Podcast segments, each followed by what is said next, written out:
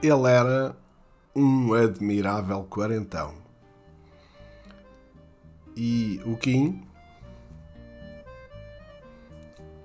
um miúdo acabado de entrar na vintena de anos. Júlio Amaro, o meu grande Júlio Amaro, o meu grande amigo Júlio Amaro, era um homem feito. E eu era um homem por fazer.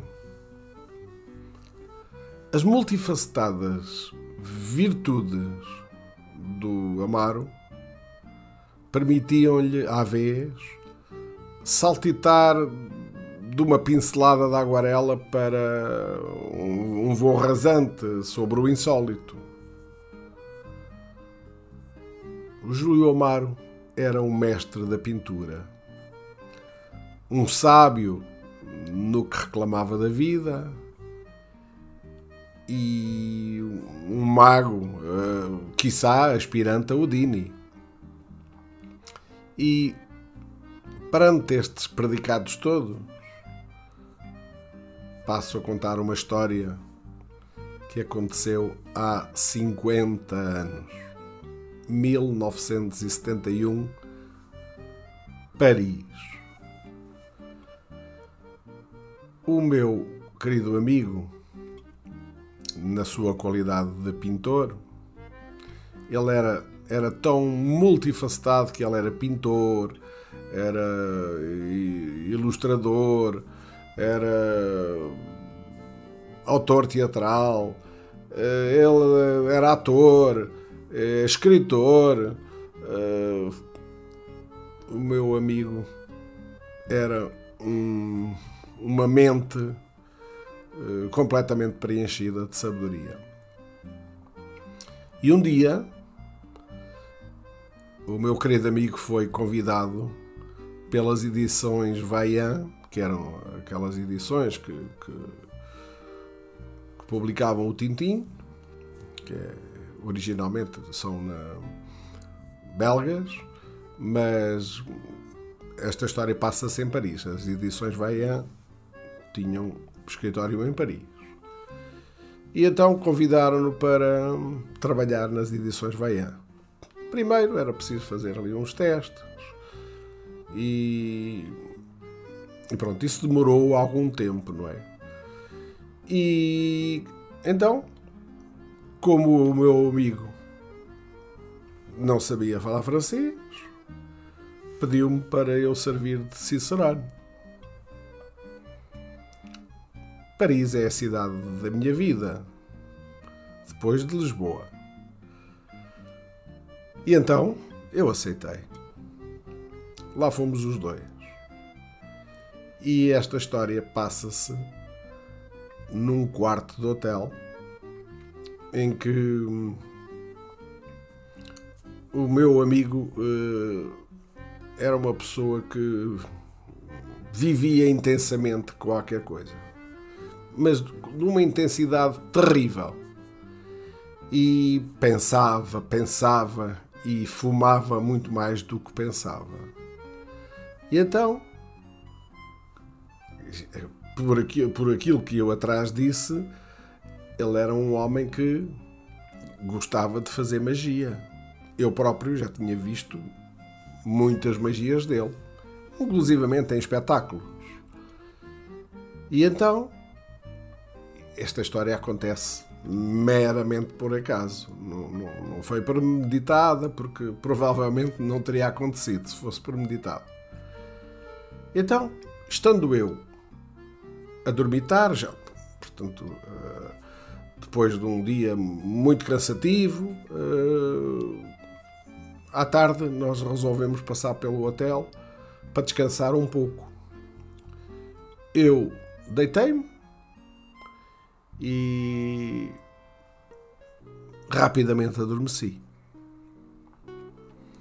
O meu amigo Júlio Amaro não parava de fumar, para trás e para a frente, embrulhado no, no seu coçado, sobretudo, e para trás e para a frente fumava e pensava e puxava a melena para trás. Era um homem fantástico. Até os seus tiques, ainda hoje recordo com, com alguma tristeza, mas com uma grande alegria também. E então, em determinada altura, quando o meu amigo passa no corredor do quarto, não é? As camas estavam separadas, aí um metro e meio, dois metros uma da outra, não é? E ele passava por entre as camas, ia até à janela e voltava a vir e voltava a ir e andava neste vai e vem, sempre a fumar e a pensar. E então, de repente, quando ele chega ao meio do quarto, a luz apagou-se. E ele olhou para a luz,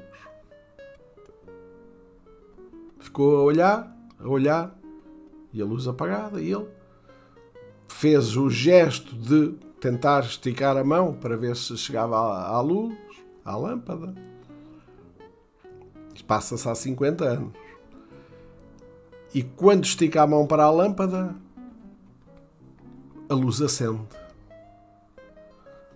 Quando ele retira a mão, a luz apaga. Estende a mão, a luz acende. Tira a mão, a luz apaga. O Amaro estava noutro mundo. Sendo ele uma pessoa que está ligado à magia, não encontrava explicação para aquilo. No entanto, acende, apaga, acende, apaga. Tantas vezes fez aquilo, aquilo funcionava sempre, acende, ele esticava a mão. Bate-me nas costas e diz assim: Kim, Kim, acorda, acorda, pá, acorda depressa, pá, ouve vou-te fazer um truque de magia como tu nunca viste. Tu nunca viste um truque de magia destas. E eu, ah, meio atarantado, olhei para ele e disse: Pá, Omar, vê lá o que é que fazes, pá, não metas medo. E ele disse: Olha, vê só esta maravilha de truque. Vê lá se alguma vez viste uma coisa dessas. Em Paris, hein? um truque destes em Paris. Então, queres ver? Olha. Olha para a lâmpada e olha para a minha mão. Acende e a luz acendeu-se. Apaga e a luz apagou-se. Acende e a luz acendeu. Apaga e a luz apaga. Eu começo a ficar cheio de medo. Amaro, não brinques com essas coisas. Isso são coisas do demo.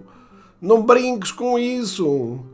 E ele disse: Estás com medo? Olha, acenda, apaga, acenda, apaga. E eu, cheio de medo, encolhido num canto do, do, da cama, e meio deitado, meio encolhido. Uh, Mar, não faças uma coisa dessas.